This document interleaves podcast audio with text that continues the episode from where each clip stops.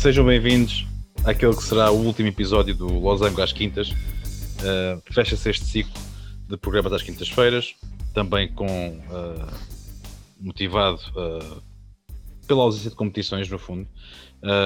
vamos voltar ao nosso sistema normal de um episódio por semana.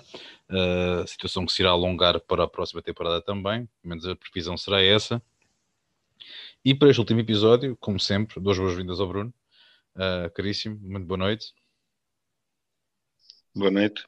Hoje, hoje temos uh, não muita coisa para falar, a dizer a verdade. Agora as notícias que têm surgido serão talvez aquilo que irá ocupar o nosso uh, podcast em maior duração.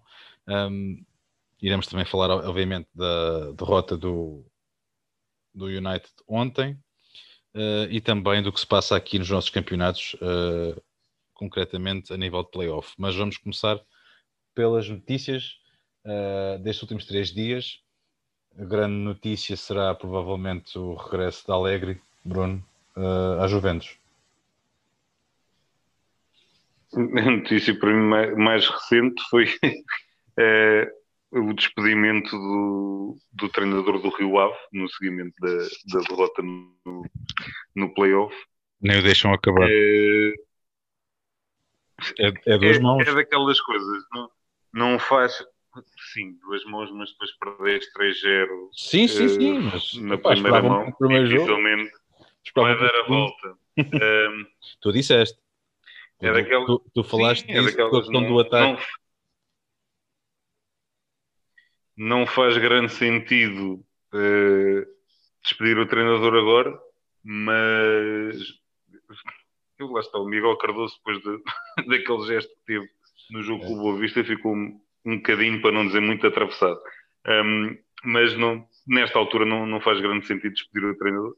Mas ao que parece, o, o treinador já foi orientado pelo, pelo Gama, pelo adjunto, e, e veremos qual será agora o, o futuro do, do Rio Ave e qual será o novo treinador. Um, sim, o Alegre regressar à Juve, algo que já era falado há muito tempo, um, é mais uma daquelas que a mim também me faz um bocadinho de confusão. Porque o Alegre, na altura que saiu, a Juve ainda estava bastante bem, não fez grande sentido a saída dele na altura. E eu sou um bocadinho averso às, aos regressos de treinadores, a, costumo dizer, à casa onde já foram felizes. Normalmente a coisa nunca corre muito bem da segunda vez. Um, veremos. Era alguém que também na altura criticou um pouquinho a, a contratação do, do, Cristiano. Vamos a ver o que é que tudo isto vai dar. Obviamente a saída do Pirlo era mais do que esperada, e, mas agora vamos a ver o, qual será o caminho a seguir que também o plantel da, da Juve tem ali muita, muita indefinição ainda. Um, que nestes dias tem, tem sido mais estranho é saídas de alguns treinadores, principalmente após serem campeões, deixar as equipas. Isto aconteceu em, em França. O treinador do Lille, o Galtier, já, já disse que se vai embora do, do Lille e, ao que parece, tem, tem um acordo já com, com o Olympique de Lyon, o que muita gente vai dizer ah, vai deixar o, o, campeão para ir treinar o, o, quarto classificado. Mas acho que aqui o treinador percebeu que este título não era o princípio de algo, era se o culminar de um trabalho e que dificilmente será possível manter o nível. Um, o guarda-redes já, já saiu, o Renato provavelmente sairá, uh, vamos ver quem mais irá sair ali e obviamente uh, o, o Paris Saint-Germain depois de não conseguir uh, ganhar o título vai se reforçar ainda mais. O Mónaco cada vez está mais forte o Lyon tem outro arcabouço digamos e uma escola diferente que, que o Lille para todos os efeitos não tem um, aconteceu o mesmo no, no Inter com a saída do, do António Conte é, é um bocadinho aquela coisa do ah, se calhar não vai haver o mesmo dinheiro que vai haver que houve até agora. Até logo. E pedirem-lhe para baixar uh, o ordenado também 20%, também não deve ter caído bem. Mas vamos lá, isto é. Acho que estes clubes uh, agora estão a ter a noção que estavam a viver acima das suas reais capacidades, da grande maioria deles. Um, pagar o que se pagava de transferências e de ordenados uh, a um plantel inteiro era um bocadinho absurdo. E nesse, nesse aspecto dou o exemplo agora que houve da, da não renovação do Donnarumma pelo Milan. Um jogador que foi formado no, no, naquele clube. Estreou-se pelo clube na equipa principal aos 16 ou 17 anos, ou o que foi. Um, já tem 250 jogos realizados pelo clube. Vai para renovar contrato, além de pedir uma soma avultada de, de ordenado, ao que parece 8 milhões ao ano, o seu agente pede 20 milhões de comissão para ele renovar contrato. Raiola. Ou seja, basicamente, sim, Mino Raiola. Basicamente pede o valor de, de uma transferência para uma renovação de contrato. Claro que o clube não, é impossível. Já contratou o guarda-redes do Lille, que foi contratado por 15 milhões, ou seja, valor abaixo, e obviamente o, o vencimento que ele vai oferir é bastante inferior àquilo que iria oferir o Donnarumma. Vão dizer, pá, o Donnarumma é melhor guarda-redes. Isso aí não há grande, não há grande questão, mas é, depois o que se vê é, ok, vamos que até renovava o contrato ao Donnarumma que lhe pagava os tais 8 milhões ao ano, fosse o que fosse, mais os 20 milhões ao, ao, ao, ao seu agente.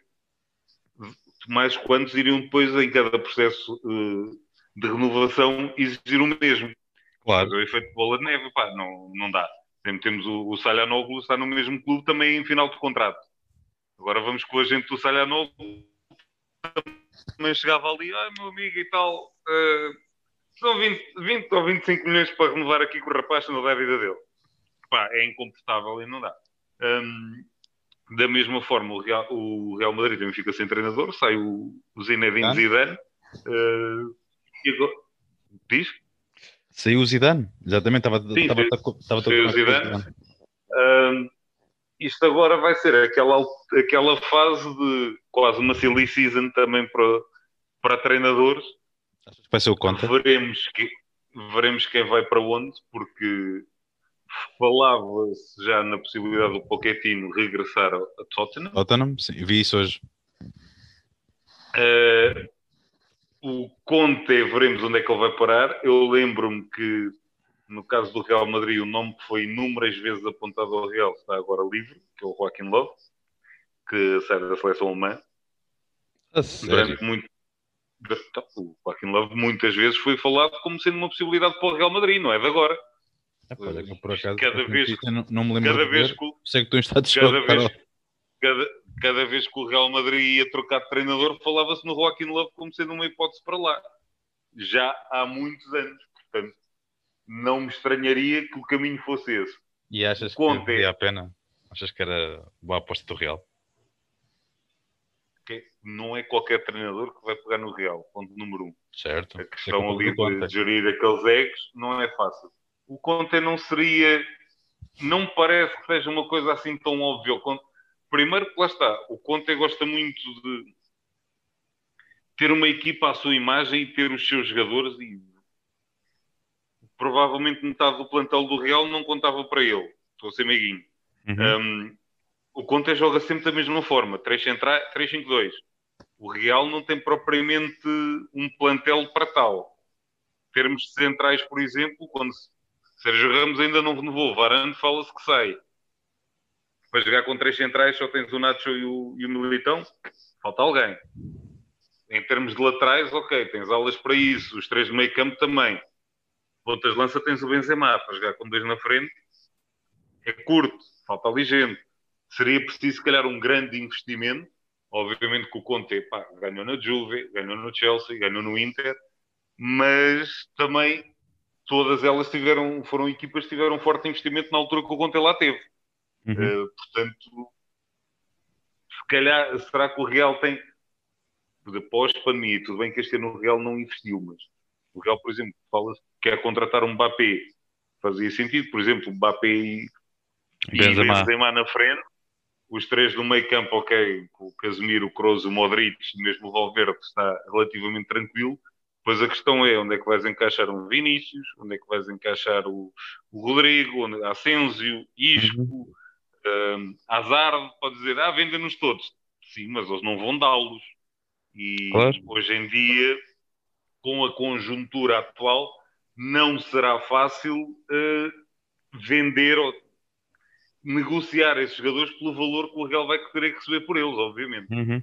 Um, ainda em tema de Real Madrid, também veio a pública notícia que provavelmente o senhor Gareth Bale pondera pendurar as botas. Pronto, é, um jogador aos 31 anos pendurar desistir de jogar futebol. Quer dizer, ele já desistiu de jogar futebol há muito tempo, mas é, Ele não está motivado para jogar a bola, Bruno. Ele vai, ele vai ao Euro, ele vai ao Euro se calhar para É o outra questão. calendário. Mas é, é triste porque o- um jogador com aquela.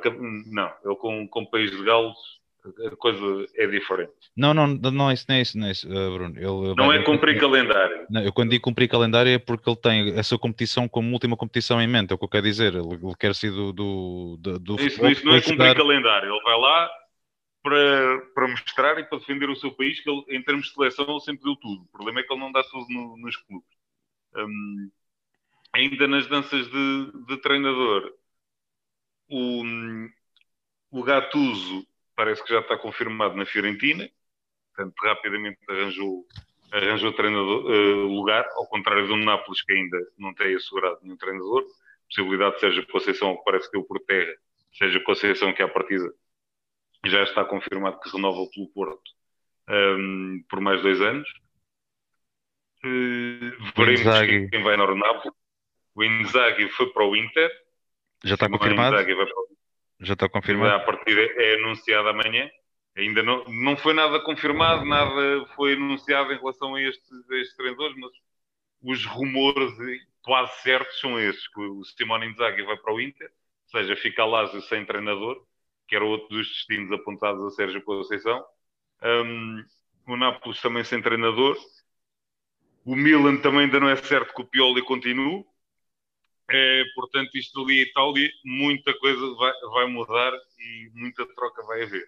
Também a Inglaterra, lá está, uh, já falámos aqui, saída do, do Nuno Espírito Santo, uh, o Tottenham também continua sem treinador, faremos o Arsenal. A notícia que li há pouco era que, que o United renovava com o Ole Gunnar Solskjaer mais 4 anos e que hum, queria fazer um forte investimento no plantel. Uh, pelo menos quatro contratações de peso, sendo que o, o Jadon Sancho era, um, era o primeiro nome a ser avançado. Um, portanto, veremos, muita coisa vai mexer. E isto, lá está, os treinadores, o, a saída e a entrada de uns vai fazer com que outros também se movimentem e os próprios jogadores, numa altura, como falamos aqui, da, da silly season, um, também estarão muito dependentes do, dos treinadores que, que, forem abraçar cada um do, dos projetos. E vamos ver, por exemplo, também se falou agora estes dias que o próprio Ronald Koeman, numa reunião que teve com a direção, teve a fantástica notícia de ah, não pedimos 15 dias para decidir, porque estamos a negociar com o treinador e então se ele aceitar, tu vais à tua vida. Uh, que é sempre uma coisa boa de se ouvir numa reunião que se vai ter com, com a direção. Um, ao que parece, o Hinaldo está confirmado que vai para o, para o Barcelona. Uh, tenho pena que ele saia de Liverpool. Uh, também é um final de um ciclo. E vai para, principalmente vai para um Barcelona também numa fase muito complicada. Se bem que em Barcelona um, estou curioso para ver como é que vai funcionar aquele meio campo. Começa a haver ali gente a mais. E consoante o treinador que lá vai parar, vamos ver quem é que sai. Em, para terminar as notícias, diz, diz. Não, não, era mesmo para, para, para, para, para ver que ias dar qualquer coisa, estava curioso disto. É, terminar as notícias, lá está. É, o resultado do, do playoff de, entre a, a, equipa da Primeira Liga e a equipa da Segunda Liga, que terminou com 3-0 para o Aroca.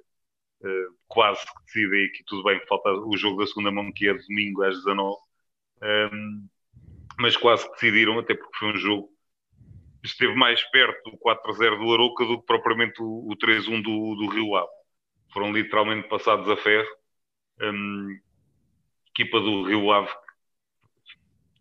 É, os jogadores têm muita qualidade técnica, sem dúvida, mas falta ali um bocadinho, é, como eu costumo dizer, falta ali os gatos na, naquela equipa. Eles têm lá muito, muito jogador, que sim senhor, com muita habilidade, com muito, muito toque de bola, mas, mas, falta ali quem também vir um ou dois quando é preciso e que faça ali as faltinhas e que tenha aquele mal feitiço que às vezes é, e aquela garra que é necessária numa equipa.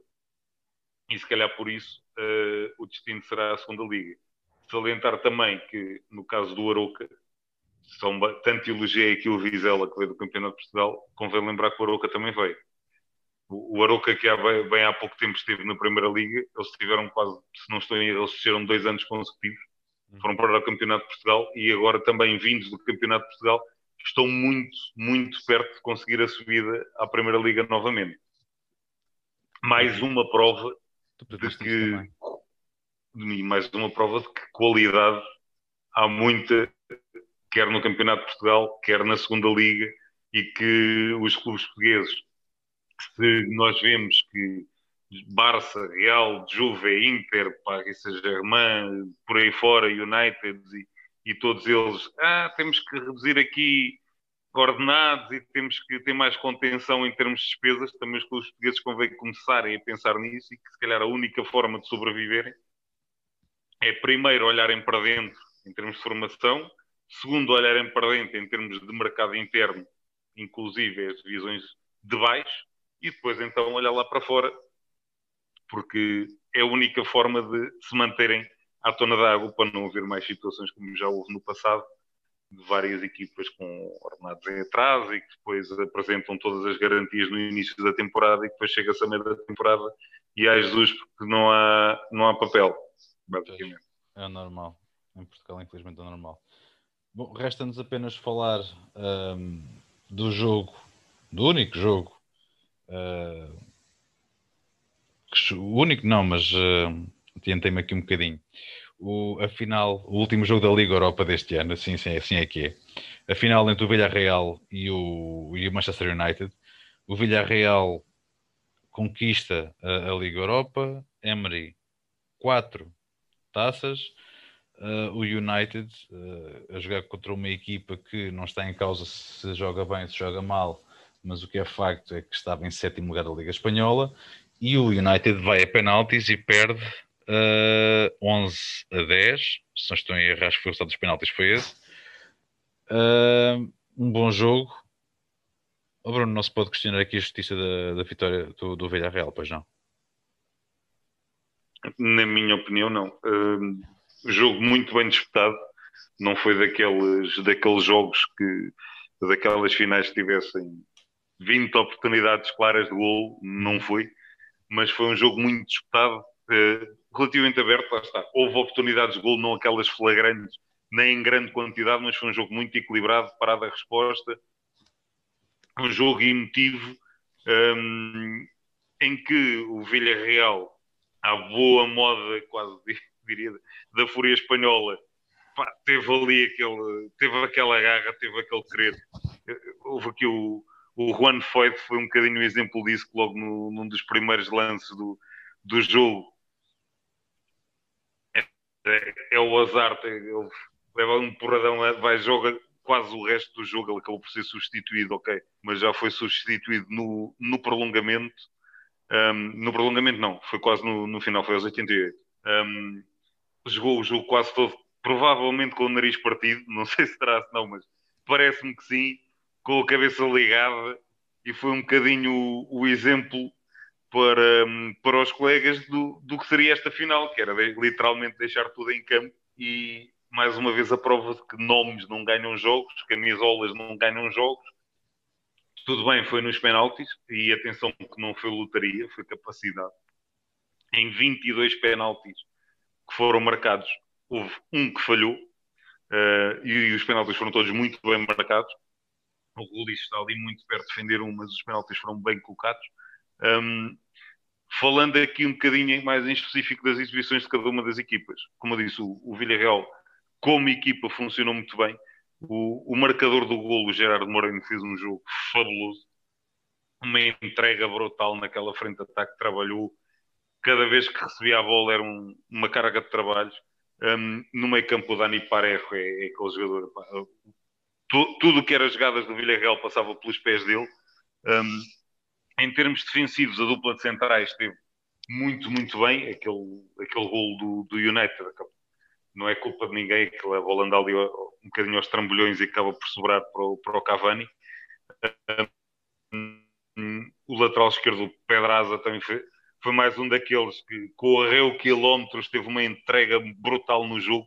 E o, o miúdo, o Pino, que jogou, é um miúdo de 18 anos, que também joga muito, um, e tem ali um futuro brilhante. Ele e, este Paulo Torres são, para mim, os grandes destaques, de, juntamente com, com o Gerard Moreno, os grandes destaques de, desta, equi, desta equipa. Do lado do, do United, um, o Bruno Fernandes, mais uma vez, no, isto é, infelizmente começa a ser um bocadinho de tradição. Nos grandes momentos eh, não aparece e não faz aquela diferença que, que nós estamos habituados a que o Bruno Fernandes faça. Um, o Rashford e o Greenwood também um pouquinho mais apagados.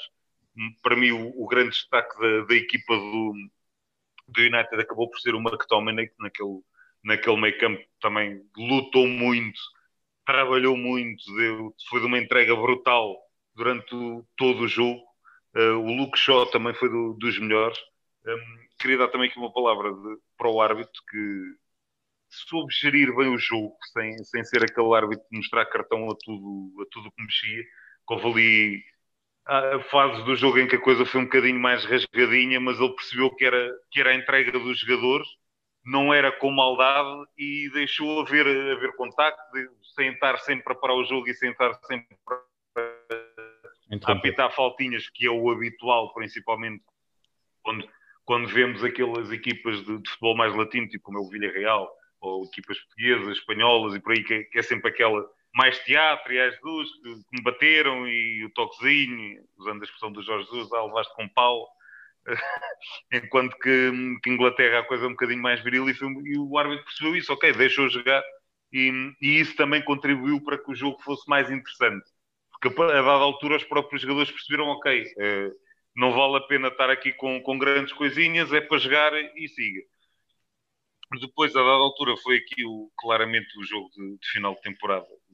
Fisicamente, os jogadores notava-se que já estavam nas últimas. Por exemplo, o Bailey, quando foi substituído, acho que era, da, era daquelas situações que se tapasse a boca ao Bailey, ele rebentava, já não, já não dava para mais.